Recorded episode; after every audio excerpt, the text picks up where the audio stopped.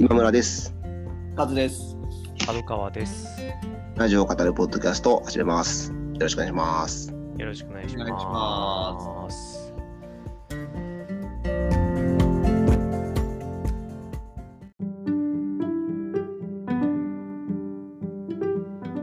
はい。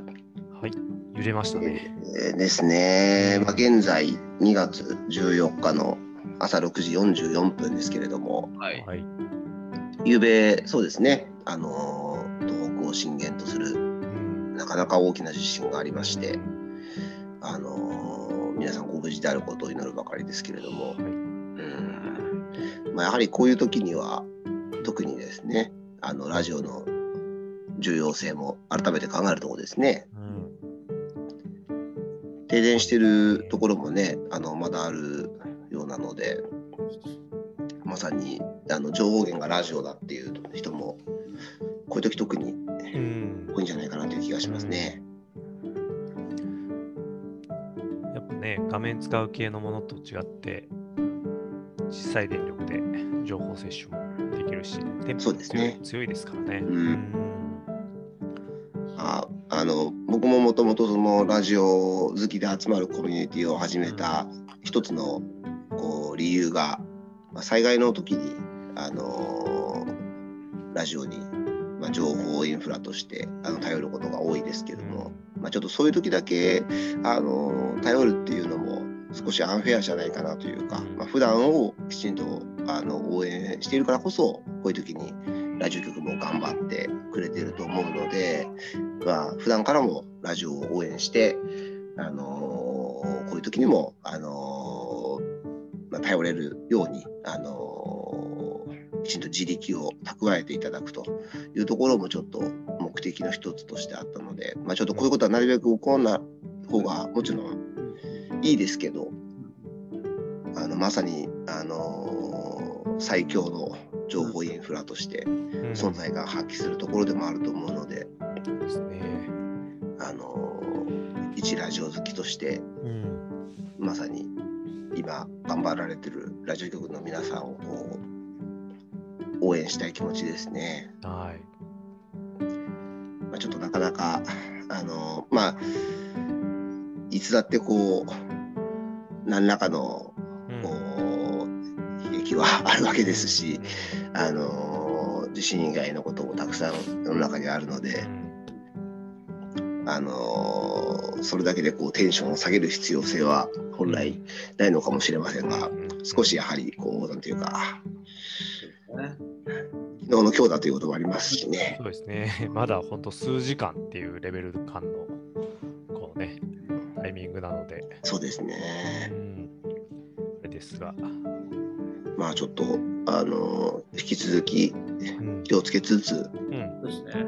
そうですね。ついついインターネットばかり頼りがちな生活をしてしまってますけど、うん、あのものとしてのラジオもあのこれを機に改めて確かに。あの見直していただくうんといいのかなという気もしますね。確かにラジコないと聞けないってなるとね。そうですね。うん、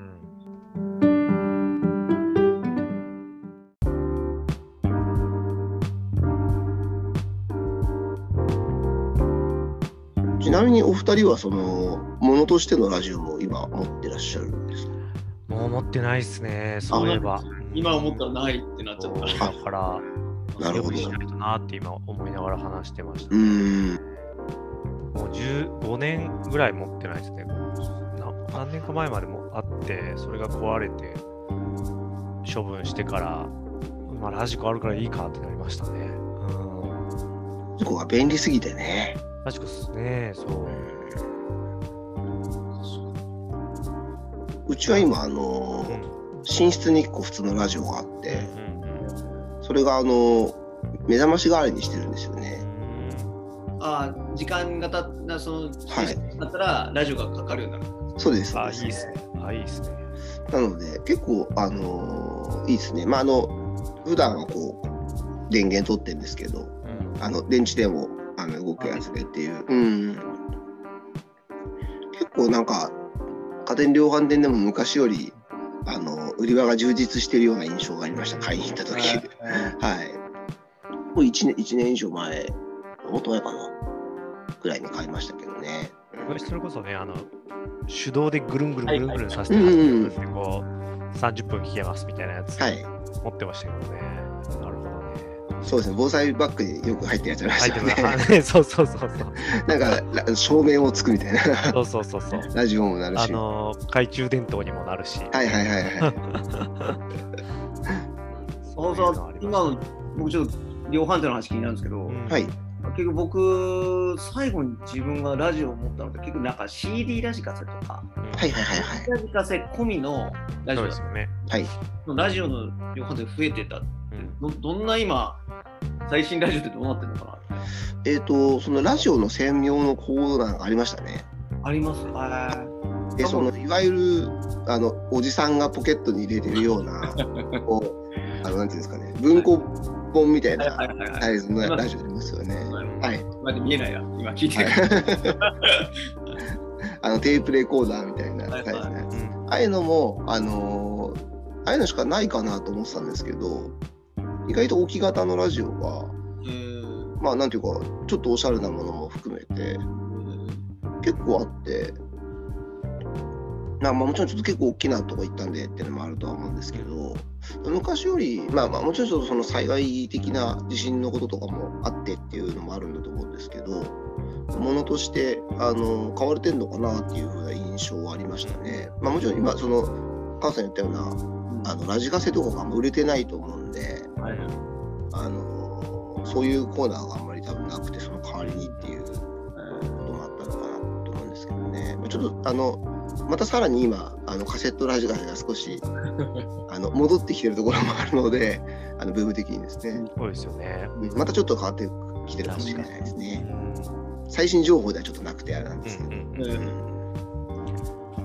今村さんのはあのあれですかそのたそこのタイマーがついてるのはその、うん中についてるんですかなんかそれともなんかこうスマホと連携させるとかあ、あと中についてるやつにしましたね。えーはい。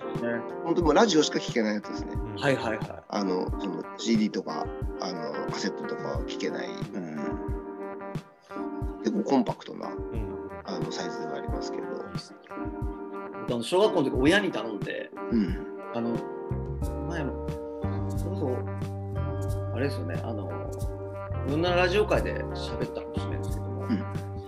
あの各部屋にラジオを置いてほしいっつって。あ、はいえーはいはいはい。ラジオ聞きたくてしょうがなくて、お風呂場に置くのはあのなんかこうデジタルで。俺はそこラジオ専門のやつでチャンネルを押したらすぐ出るやつを買ってくれはいはいはい。なんか買ってもらったのを思い出してでもそれ以来なんか僕ラジオを自分から買ったことうんないなと思って。あれでしたよね、その、その部屋ごとに1個ずつラジオあって、あの、移動してもその場で全部聞けるっていう。ほとんどがラジカセだったんですよ。ラジカセのはいはいしかもこうこういうはいはいはい。ぐるぐるぐるって走るやつですね。はいはい。あどこでああのヘルツが全然合わせれないっていう、はい。ちょっと雑音が入るような感じ。うん。デジタルだとバチッとそのそのチャンネルが合うって感じだったのでお風呂だけはちょっとしっかり聞きたいお風呂があの唯一のこうプライベートの空間になれるような、はいはいはいはい。長居をしながらよく聞いた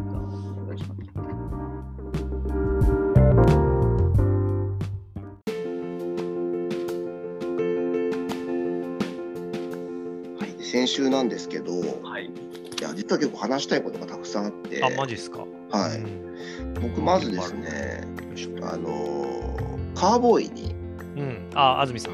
そうですね、うん。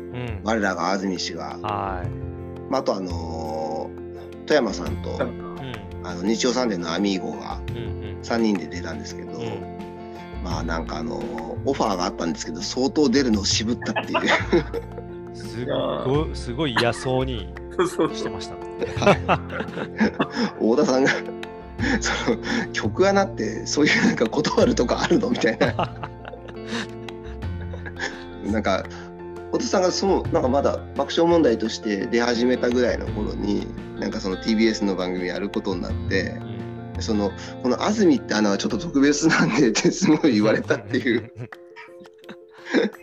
話とかやっぱ若い頃からすごかったんですね安住そうですね。本当にやっぱちょっとなんかね、全然我が道をもう我が道を行くようになったっていうよりも結構最初の頃からいや、本当ですねね、。あのスタイルがまああったんだろうなっていうねこの間の面接のね音源聞いてはいはいはいはいはい。新入新卒 新卒面接の時の安住さんの音源聞いてもやっぱりちょっと異彩放ってましたもんね。でももう始まったら本当にもう、おっさんのやり取りを含めてさすがって感じでしたね。うん、そうでしたね。僕一番すごいなと思ったのが、あの誰々の悪口言ってたよねみたいな話を何回かうんあの太田さんから振られてたんですけど、あの久米さんの悪口言ってたよねっていう話をされた時に 言ってないって言いまくった後でなんかあの「いやいや言ってたじゃん最終回聞きました」みたいな話になった時にさみたいな感じで言った時にあの安住さんが「裁判しま裁判しましょうか？裁判しようか？悪くなるよ忙しくなるよ」って言ったのがすげえ返しするなと。すごい。裁判もう一個増えるよと。もう一個増えるよ。名誉毀損で訴えますよ。いや、あれがすっごいなと。結構本当に永久保存版クラスのああ、面白かったですね。すごい回でしたね。なんかでも本当あれですね、あの助っ人で来る方、皆さん皆さんが田中さんすげえっていう、う。うんん。田中さん早く帰ってきてくれっていう。そうそうそう。すげえな。俺、毎日相手にしてんのかよみたいな。ねしかも、ぜね、絶妙に炎上させずに。えはい。うん。本当にね。怖い怖い、本当。発言が。そうですね。いやまああの本当にねあのニュース最初聞いた時結構あの怖いっていうふうにあの思っちゃいましたけど、うんまあ一応ねあの今あのもう退院もされてっていうことであの小田さんともね普通に喋れてるみたいな。ちょっとあれだったですね。その時も話してましたけどちょっと漫才どうするかみたいなのを悩んでるって話してましたね。なんかツッコミどの程度するかとか。あんまり高いテンションで違うだろうみたいにやっちゃうとまたちょっと血圧とか血管が心配だみたいな言ってて。ちょっとまあ後遺症はね何も起こらなそうなんですけど少しお仕事の仕方とかが違ってくるのかもしれないですね。来週もなんかねそういう豪華なおぎやはぎとかもうん。来たりするみたいですけどまあああいう特別な回もね、あのファンからすると、それはそれで面白いので、うん。あのしっかり、あの整理されて、整理をされてから戻ってきてほしいですね。みんな心待ちにしてるところではありますが、ね。まあ、あれですよね、今年度あの新型コロナウイルスもかかられたので、そうですよね。その回とかも。いやもう、なんか結構コンスタントに結構ね、体調面の話が、うん、出るんで、まあ本当、ご自愛なさってくださいという感じです本当ですよね。言うてもね、もう50 55とかその辺ですよね。そうですね、もうね還暦も見えてくるような。見えてきてる感じですよね。本当なんかこう一線級のままこうね今皆さんあの高齢になっていくんでうんどう仕事とのね付き合い方していくかっていうのも含めて考えるタイミングなんでしょうね。そうですね。いや、本当そうですよね。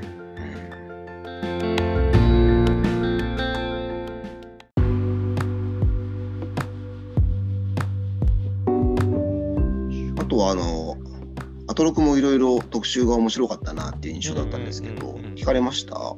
あ大体聞いたかなあっていう感じですかね。じゃあちょっとはい。まずは、あの、火曜日のですね、あの。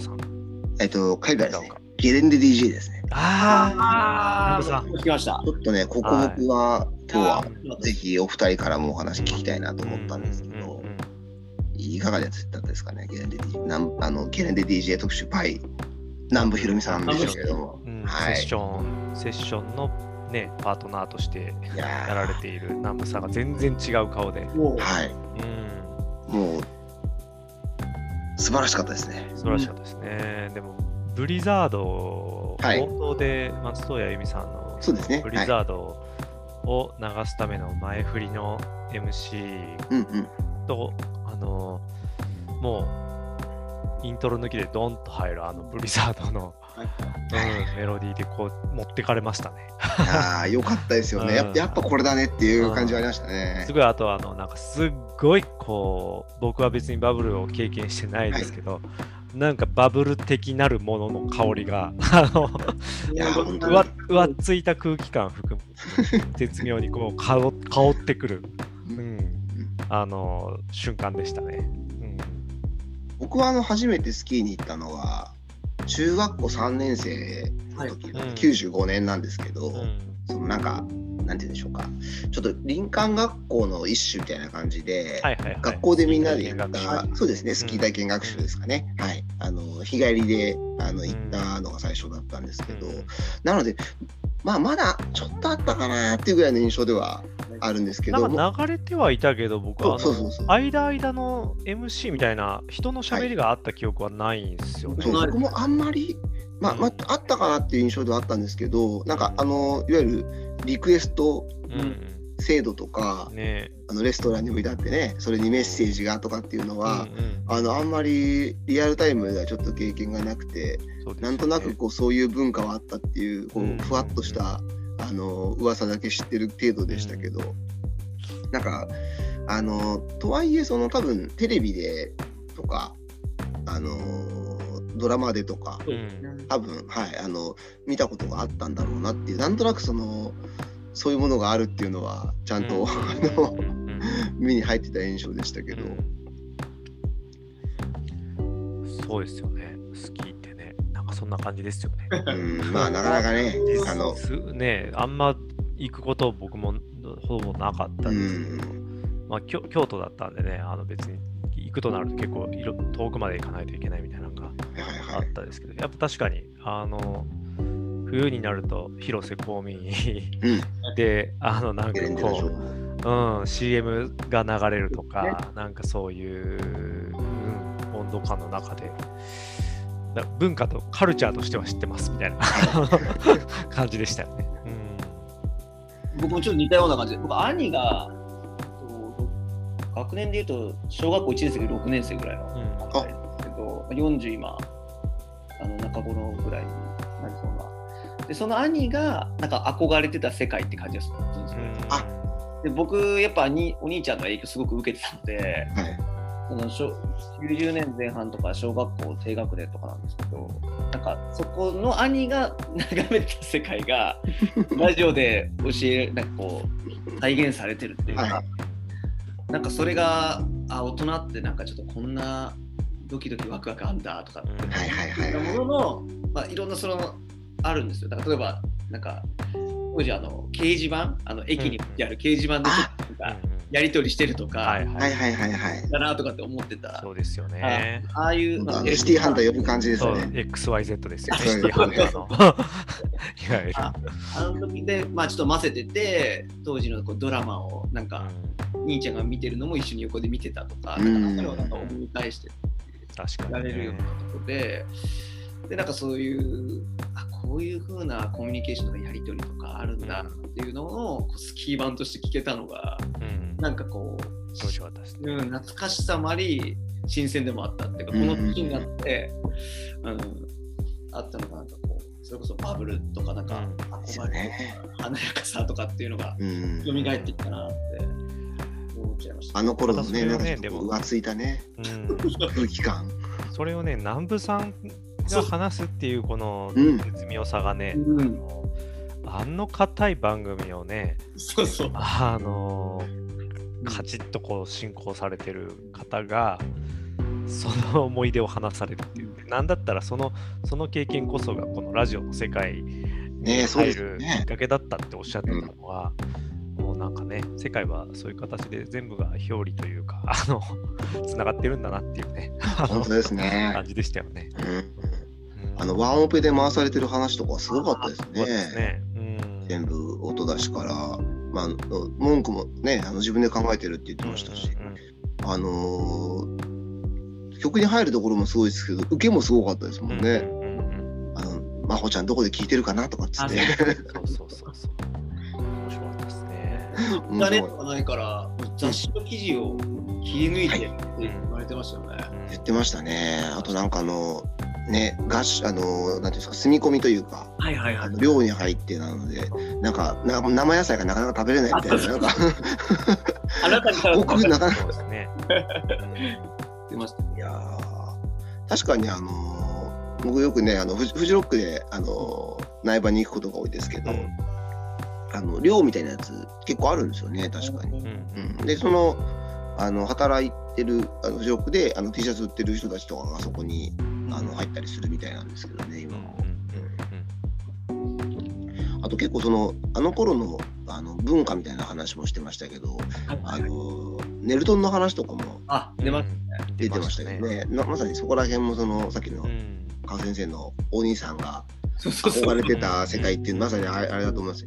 僕も大人になったらネルトン出んだろうなって なんとなく思ってましたね。大人像だったんですね、あの大頃人像でしたはいなんかどういうふうにしようかみたいなことをテレビ見ながらあの想像してたのを覚えてますね、なんか宇垣さんとか全然知らなかったです知らない。全然知らなかったですね。ご存知なかった？それみたいな感じでね。ちょなんかっと弾いてるみたいなね。聞いてました聞いてましたなんかあのうん恋愛がこう主軸になる世界があったみたいな、あの地獄じゃんみたいな感じ世ので中ね、世の中がメディアがみんなこぞって若者に恋愛を押し付ける時代っていうか、はいはいはいあみたいな表現をねされてましたよね。やだそんなの何ですか、それみたいな。確かによく考えたら狂ってましたよね本当に。うん。なんか文化の話で言うと、あの、こんないい仕事あるんだって、その、言われて、あの、音楽にものすごいお金かかってて、お金かかれず聴けるっていうのが、僕も確か小学校の低学年の時に誕生日プレゼントで、こう、CD をお願いしたことあったんですけど、ううんん高いなと思って、そういう時代でしたね。これ好きなアーティストトのを集めるっていうのはもう相当大人になってできないことなんだっていうのを、うんなんかこう、うん、感じたのを覚えて、そうですよ言ねわれてること分かりますよね。あった。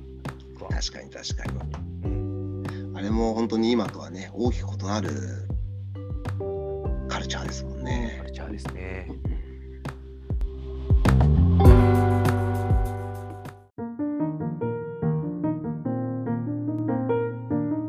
で今のが火曜日でうんで水曜日が春日さんですね。そうですね加藤さんがおっしゃっていた、んまあ、あの春日大志さんの大河ドラマ入門うん。2021うん先生がいたりするこれは僕も聞いたんですけどむちゃくちゃ面白かったですね。やっぱその大河ドラマっていうのは、まあ、ものすごいそのテレビ自体がカルチャーの中心でさらにその前ですよね。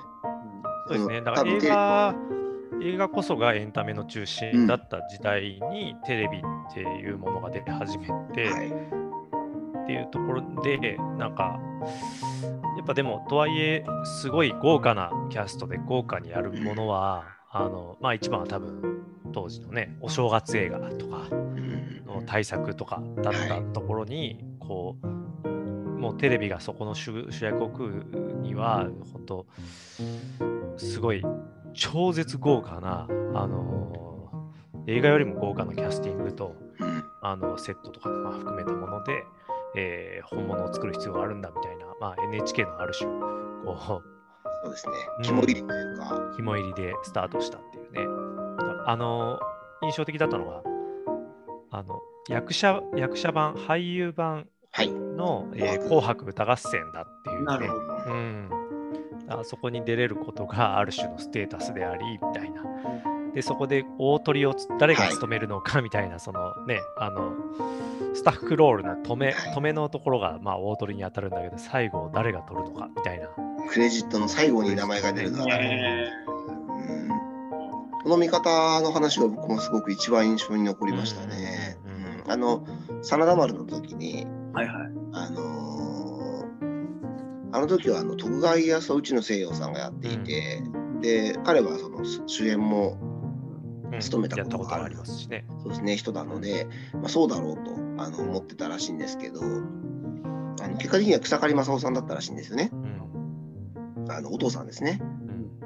真田信之役だったんですけどでその時に草刈正雄さんが本当にむちゃくちゃ喜んであの マネージャーとハイタッチしたみたいなあピソードが紹介されてたんですけどやっぱそれぐらいあの今でもあの役者さんにとっては、まあ、もちろん主役っていうのは一つの大きなステータスですけどうん。あれの最後に出る飛べで出るっていうのは本当に、あのー嬉しいことなんだなっていうのも、うんうん。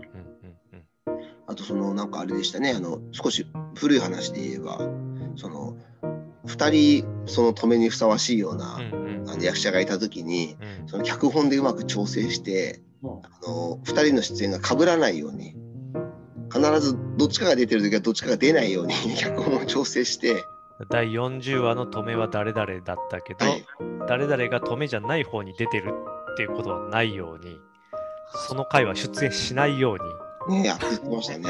するとか。あれ西田敏行さんと誰だったかな？誰だったかなですよね。にあの片方は西田さんだったんですよね。そうそうそう。西田さんと誰かがあのまさにそういう、うんあの重鎮としていらっしゃって、うんっていうことをしたという話とかもすごく面白かったですね。なんかね、その、まあ、すごい現代的感覚から言うと、なんて非効率ではい。バカバカバカしいってうん言ってしまうこともものすごく簡単なんだけど、うんなんかね、あのーそのニュアンスっていうか、まあ多分なくなっていくとは思うんですけど、きっとその辺は含めて、なんかこのテレビ黎黎明期から勃興期にかけてあった一つの文化として、はい。なんか記憶に留めておきたいなっていうような話でしたね。ううんん。ね、本当ネットフリックスとか、あの、うんクレジット基本的に飛ばすう んなんかねじゃないですか。あのクレジットちょっと見て余韻浸りたいんだよってなっても、つもうすぐスキップされちゃうみたいなね、そうそうそう。あれは あれでどうなのかっていうのはちょっと僕も思ってるんですけど、でうん。もそんな時代にね、ああいう話はとても面白かったですね。面白かったですね。アナログというか、なんというかね、うんうん、思考回路としての、なんかか過去の、なんていうか、残像というか、うん、いや本当ね、春日太一さんの話は毎回面白くて勉強になりますけど、うんあの、フューチャーもね、あの、TBS 社員ですけど、うん。見ますみたいな強そうくそうそう言ってましたけど、本当にあの見たいなと思わせられる素晴らしい紹介ですよね。紹介でしたね。ただなんかあの春日さんが今回新しいあのアプリではいはい、あ連、そうだそう続出演してたんですけど、なんかそれの調子がいまいちで、うん。ああ。なんか結構途中で止まって、何回かこう、音声が春日さんから、あのーお春日さんが落ちるみたいな、音声だけ落ちるみたいな。うんで別に春日さんがあのこれで悪いわけではない。TBS 側がこれでやらせてくれって言ったやつだったんで、ね、春日さんが結構あのいやいやあの僕のせいではないんですけど、みたいな。感じで確かに途中まで僕もなんか春日さんが自分で用意されたものなのかと、うん。あの聞いてる時思ってしまったのであのエクスキューズが非常に必要だったなと思いました。うん。う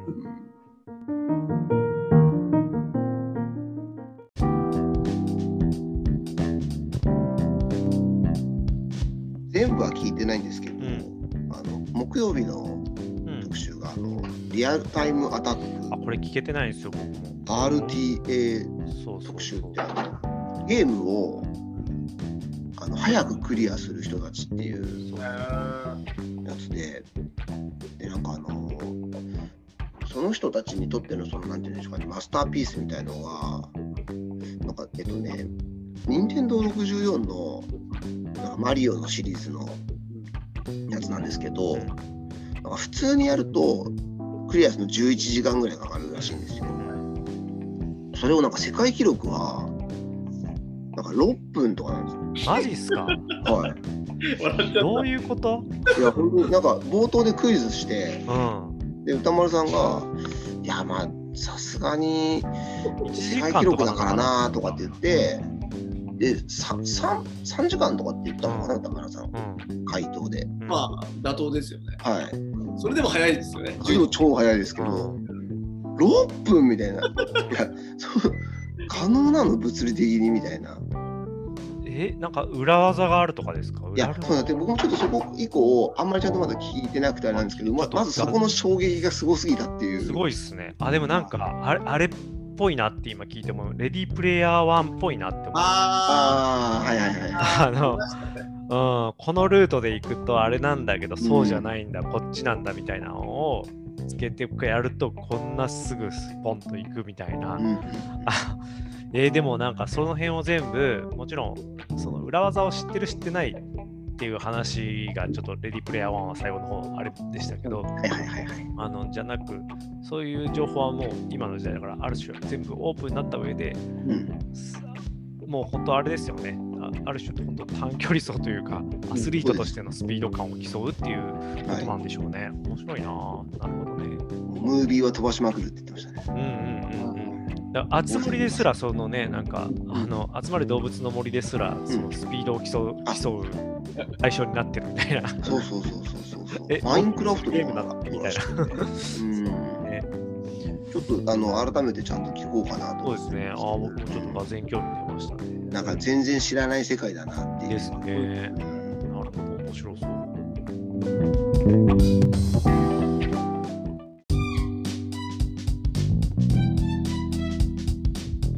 僕はあのね、うんあ花束みたいな恋をしたの話を、あのこのアトロックでも結構オープニングトークとかでずーっとしてたし、先週のあのベースアーツアフターシックスジャンクションってポッドキャストに流されてるものも、もうずーっと花束みたいな恋をしたの話をしていて、僕、まあ、見ていないし、あの今のところ見る予定もないんですけども、そう。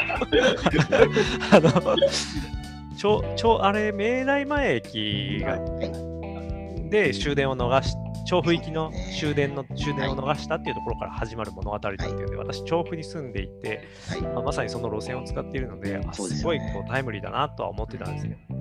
で、先週の木曜日に、あの珍しくこうが外出するというか、朝から出かける予定があって、こう京王線使ってたんですよ。はいはいはいそしたら、あのーこう女子大生たちが隣にで立って話していて、こう最近こう通勤時にこう周りで話してるっていうことも、まあ、通勤すること自体が珍しい上に、通勤時に周りで話してることも珍しかったんで、なんか何気なくこうその聞こえてきたんですけれども、花束みたいな声をした知ってるみたいな感じになってて。うん、で、あ、あれなんか、ちょ、あの、京王線なんだよね、みたいな、なんか、あ、なんかでもちょっと、なんだろう、あの、私ちょっと近、話的に私のシチュエーションと近すぎて、ちょっと見れるか不安なんだよね、みたいなことを話してるんですよ。で、ほーんって思って、僕、あの、ちょうどワイヤレスイヤホンを耳に仕込んで、こう、何の、何のラジオ、ポッドキャストを聞こうかな、みたいな、こう、探ってるところでずっと聞こえてきてたんですけど、で、そこでこう、聞こえてきたフレーズが、でもさ、あれってさ、純愛映画のように見せかけて別れるんでしょ？っていうフレーズが聞こえてきて、おおと思って、なんですかね、その、そうか、こう、このぐらいの年頃だと、年純愛映画というのは別れない映画ってあって、そうそうそうそうそう。でもあのー確かになんか、日本の恋愛映画、それ歌丸さんも言及してましたけど、言ってましたね。あの別れを描かなすぎてるかもしれないなっていう。うん。だからそのこの違和感はね、うん、恋愛成就することをまあ目的とするうん映画というか、ある種ままあゴールとするみたいな。そうですね。恋愛映画で、でこれは恋愛についての映画だとうんうん歌丸さんも言ってましたけうん。そうどで、すよね。まさにそうだと思いますね。うんあなんかでもそその違和感、じゅ純愛映画というものがこうある種ジャンルとしてある中での違和感っていうものをでも正しく捉えてるんだろうなって思ってた時にふって僕あのそのポッドキャストを選んでる自分の画面見たらそのアトロクのところ見てたんで火曜日オープニング宇垣さんが花束みたいな恋をしてについてとかもう画面上に花束みたいな恋をしてがあの23個乗ってる状態になってたんですやべえとあの隣の女子大生の話聞いてそれなんだろうって調べてるやべえ親父みたいになってるって思って。慌てて画面消しましたね。うーん本当に。でもねあのークラブハウスがこうバーッと流行って、セレンディピティだなんだってなってる時に、このね皆さん忘れてるね通勤っていうねコンテンツをね通通勤というコンテンツの、持つ力というか、うんあの絶対遭遇しないような会話に遭遇してしまうみたいな。ものの あの思い出させてくれましたね。うんそれをまた調布から明大前に移動しながら聞いているというこの、ね、セすごい レン。ディピティ感。まあまだ見る予定はないんですけれども。引っ張るのが面白いんですよ。そう。はいいや本当にねでもあのアトロク好きなんじゃ疑惑ないか疑惑がね、うんちょっとあるんですよね。ねでそのあのー今回のキャラクターがあの一人一人に対して一人のモデルがいるらしいんですよ。うんうんその何人かを組み合わせてキャラクター作ってるんじゃなくなるてあのあえてそういう作りをしたらしいんですけど多分そのリサーチャーみたいな人がいてうんそのいろんな人をモデルに当てはめてるんだと思うんですけど、うん。そあの少なくともその、まあ、坂本龍二さんの脚本家坂本さんうんじゃないにしても、うん。まあ、そのメンバーの中にはいたのかなっていう気が、あそうですよね。うん。どうなんです。ちょっとあの前に話しましたけどその富士そばで、うん。あのおおお葬式のシーンがあるんですけど、お葬式の後であの2人が富士そばで食べるシーンがあるんですけどそれがあの紅生姜天そばを食べるんですよね。これがあのアトロクで一度話題になったそうですね。箕輪田さんがおすすめして、そうそうそう。でうなぎさんが食べてめちゃくちゃ美味しかったみたいな話を僕も食べました。うんそうです だったんですけどだまわざわざ結構ちゃんと紅生姜天そばって分かるようなあの取り方をしてるので、そうん、まああのちょっと前までやってた YOK の予感にうん。似たようなフレーズも出ますしあのキャラクターの一人がうないさんっていう。ちょっとそこはなんかいつか謎を解明してほしいなというのは、ちょっとアトロクファンとしては、うん。ありますね。まあ、あと、まあ、もちろんえ僕は見ましたけどうん。あの結構しばらく、あの奥さんともあの話題にずっとしている、はい、非常に面白い映画ですね。すげえ、その、あの、先週の別冊アフターシックスジャンクションの方、まあ、あの、ポッドキャスト版で1時間20分ぐらいかな、あの、クルー、アトロククルースタッフたちと含めて話したんですもうなんか、実在の人物として話してますもんね。いやそうですようん、ね。あの時、ムヒ君、いや、ムヒ君はやっぱ、ああなんだ、あああいうとこダメなんだよ、みたいな。イラストをもっとさみたいな。そうそうそう。じゃあもっと努力ししたらよかったんじゃないの？みたいなとか。いやでも本当にねちょっと話したいんですよ。うん、じゃあちょっと、ますかね。したいのでぜひ見ていただきたい。うんそして実在の人物として話したい。あーなるほどえー了解です。これ全部ある京王線の中で舞台もう舞台ってわかるんだっけ？えっとね基本そうですね。あの働いてるところとかは違うと思うんですけど、うんあのちょっと、まあ、ちょっと若干ネタバレになりますけどあの就職をするるんですけど、うんその働いてるところとかは調布ではないのかもしれないなに違うでしょうね。うん、感じでしたけどね。うその生活が、あのーまあまあ、同棲するんですけど調布駅から徒歩30分の多摩川沿いのん物件を見つけるんですよ。調布駅から徒歩30分で他の最寄り駅がない場所ってあ、存在しないです。しないですよね。僕も絶対他の駅あるよなっていうのはすごい思ったんですけど、うん。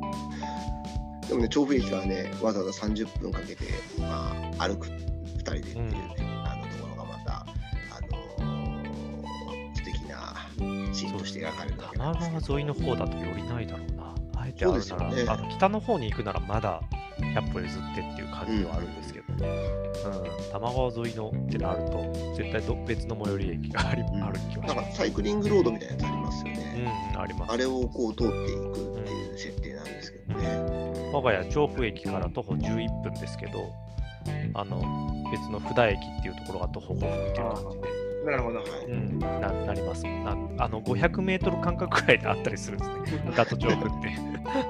で、札と西調布も1キロなぐらいかな、はいはい。うん、だったりするんで、そうそうそう。そこら辺もね、ぜひですね。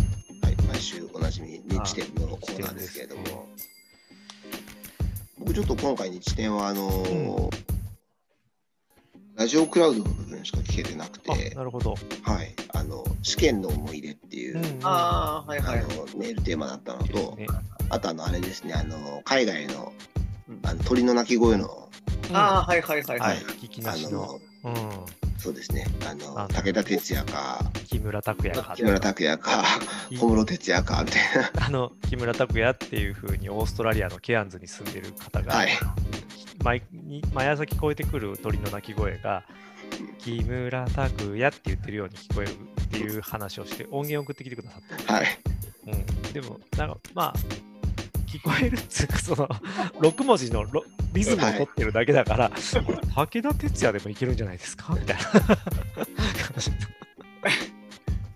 ね。僕はもう武田鉄矢にしか聞こえなくな武田鉄矢になっちゃいましたよね。そう言われたらもう 塗り替えられちゃいましたよね。僕はあの霞ヶ浦が一番聞こうん、えた霞ヶ浦でした。僕は霞ヶ浦が一番聞こえたなって思う うん。ちょっとあのががんのとこが一番こうなんかグッときましたねうんうんうん。ガウラ。よはいかったですね。試験の思い出で、うん。あの中学生で英検3級を受けたあはいはいはいはい。うんで面接3級から面接がうんありますよね英検はねでその日本人同士が英語で喋ってるのがなんか面白くなってきちゃってうんうんうん笑いが止まんなくなっちゃってうんでなんかなんで笑ってるんですかって聞かれた時に語彙力なさすぎてあのなんて説明していいのか分かんなくてあの「総理アイアム思春期」って言ったっていうそうそう試験官の人がにっこりあのうなず笑ってうなずいて、はいで無事合格しましたっていう 長き良かったですね。よかったですね。僕あとね、あのね、ゲストでいらっしゃった、あなんか動え物ーそうですね、学者学者の方の話がすごく面白かったですね。あのーそうそうそう。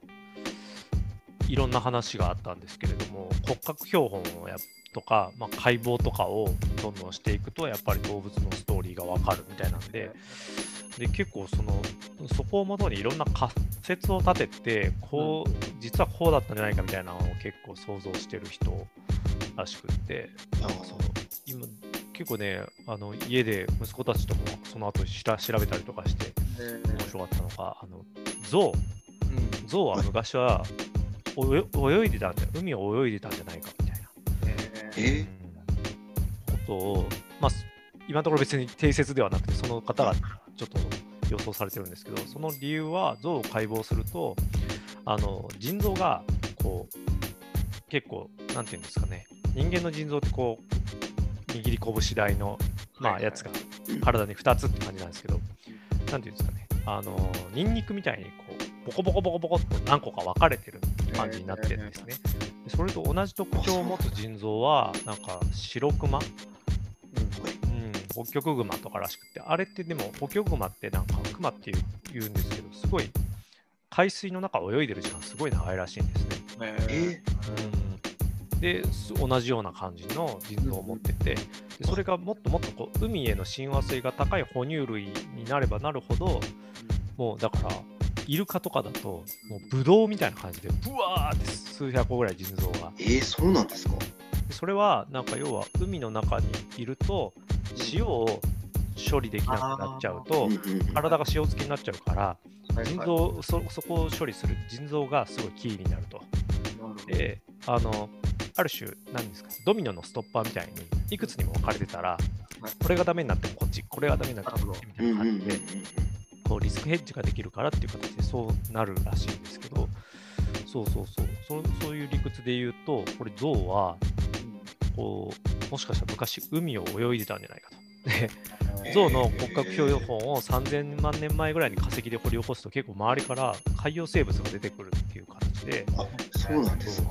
で結構海に入って出てきた像が今、あの、現代の像なんじゃないかみたいな。ってなると、あの鼻はもしかしたら、こう海を泳いでる時のはい。シュノーケル、シュシュノーケルあれみたいなやつなんじゃないかって思ってるんですよねみたいな話しててで、あの、安住さんとあのお二人が、なんか説得力ありますね。そう、説得力ね、そうやって終わってくれればもうか簡単なんですけど、もうこれね、嘘だあそんなことはない、嘘だっつってね、学会では笑われてるんですよ、つって。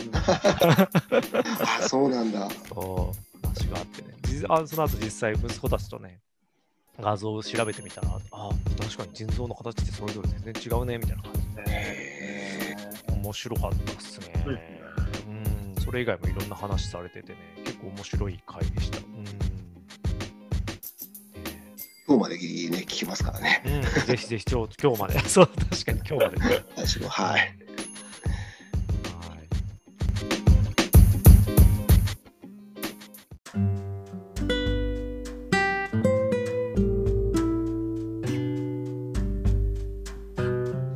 今日もお時間ですね。はうんはい。はい。ね、あの冒頭からちょっと。お話もありましたんで、はい。あの皆さんも気をつけていただきたいなということと、えーとあとですね、あのー17日の、えー水曜日ですね、うんはいあのーいよいよクラブハウスでもはい。あの、はいラジオカナルポッドキャスト in クラブハウスと、なんかこう、いろんなこうプラットフォームがこう入れ子構造になりすぎててよくわかんないですね。ラジそうですねオのポッドキャストのクラブハウス。はい、本当ですね。そうそうそう。配信するものが3つ入ってる。そうそう。はい。はい、まあぜひそちらでもまたお会いできたらということで、はい、あの今日もありがとうございました。ありがとうございましたお願いします。またはい。失礼いたします。